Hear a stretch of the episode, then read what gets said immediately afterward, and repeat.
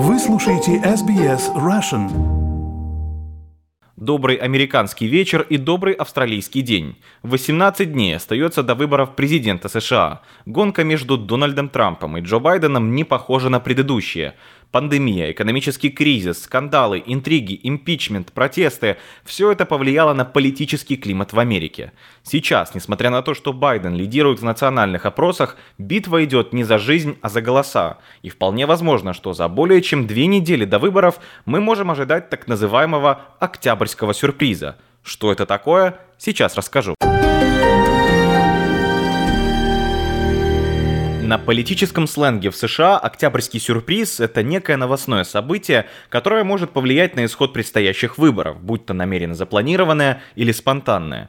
Поскольку дата проведения общенациональных выборов приходится на начало ноября, события, происходящие в октябре, имеют довольно большой потенциал влияния на решения избирателей. Таким образом, новости, поступающие в относительно последнюю минуту, могут либо изменить ход выборов, либо усилить неизбежное. Термин «октябрьский сюрприз» был придуман Уильямом Уильямом Кейси, когда он работал менеджером президентской кампании Рональда Рейгана в 1980 году. Такое событие в этом октябре уже произошло. Речь о Джо Байдене, о его сыне Хантере и о связях с украинской газодобывающей компанией «Бурисма». Итак, скандал вокруг сына Джо Байдена Хантера и украинской компании Бурисма получил продолжение. Издание The New York Post получило доступ к электронным письмам, согласно которым Хантер Байден якобы представил своего отца, тогдашнего вице-президента США Джо Байдена, высшему руководству украинской энергетической компании. Случилось это менее чем за год до того, как Байден-старший заставил государственных чиновников в Украине уволить генерального прокурора, который проводил расследование в отношении как раз этой компании. Согласно переписке, опубликованной журналистами, Вадим Пожарский, советник Совета директоров Бурисмы, якобы отправил Хантеру Байдену 17 апреля 2015 года следующее сообщение. Дорогой Хантер, спасибо, что пригласили меня в Вашингтон и дали возможность встретиться со своим отцом и провести некоторое время вместе. Это действительно большая честь. Если переписка является правдивой, то она противоречит утверждению Джо Байдена о том, что он никогда не говорил со своим сыном о зарубежных деловых отношениях. Возникает вопрос, а как вообще эта переписка попала к журналистам? С помощью владельца сервиса по починке ноутбуков. Согласно его утверждениям, передают журналисты The New York Post, клиент принес поврежденный водой MacBook для ремонта, не заплатил за услугу и не пытался вернуть сам ноутбук или жесткий диск.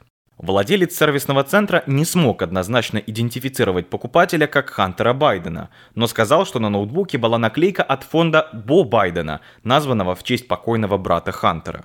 Компьютер и жесткий диск якобы были конфискованы ФБР в декабре, после того, как владелец магазина сообщил федералам об их существовании. Но, по словам владельца магазина, прежде чем сдать оборудование, он сделал копию жесткого диска и позже передал ее юристу бывшего мэра Нью-Йорка Руди Джулиани. В штабе Байдена встречу с Вадимом Пожарским отрицают. В то же время ссылку на материал New York Post заблокировали сразу нескольких социальных сетей. В Facebook заявили, что сокращают дистрибуцию этого материала у себя на платформе, так как этот материал должен пройти факт-чекинг сторонними партнерами Facebook по проверке фактов, заявил представитель соцсети Энди Стоун. Республиканцы же называют такие действия цензурой.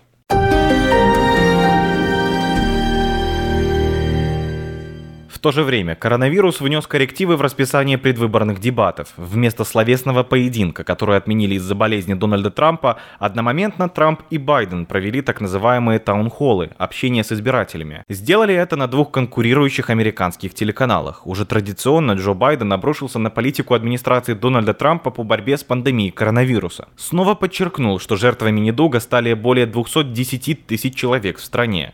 Сделал акцент на том, что президент Трамп отказывается на носить маску. Сам же Байден в студию пришел в маске, но во время общения с избирателями ее снял. Что касается вопросов о внешней политике, то Байден дал понять, что если он станет президентом, то выберет внешнеполитическую стратегию, которая кардинально будет отличаться от политики нынешней администрации. Этот президент объединяет всех головорезов мира. Я имею в виду, что он лучший друг лидера Северной Кореи, шлет ему любовные письма. Он никоим образом не борется с Путиным, и он научился искусству воровства, искусству заключения сделок с Си в Китае.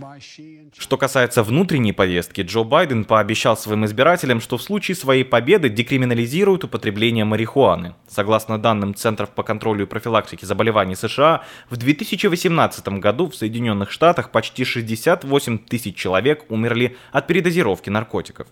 Байден уверен, что людям с зависимостью необходимо не наказание, а помощь. К слову, вопрос о скандале с сыном модератор дискуссии Байдену не задал. Взаимные обвинения кандидатов стали наглядным напоминанием о глубоком расколе среди американских избирателей накануне выборов, которые пройдут в США 3 ноября. Трамп высказался в защиту мероприятия, прошедшего в розовом саду Белого дома, когда президент публично объявил о выдвижении кандидатуры Эми Кони Барретт в Верховный суд.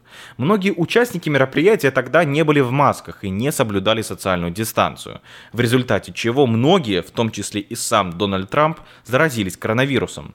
Президент США продолжил защищать свою администрацию и ее ответ на пандемию коронавируса.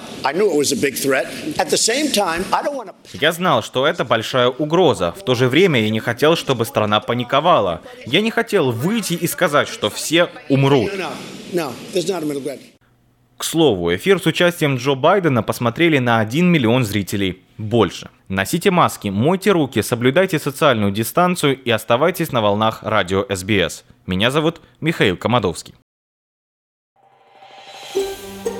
Хотите услышать больше таких историй? Это можно сделать через Apple Podcasts, Google Podcasts, Spotify или в любом приложении для подкастов.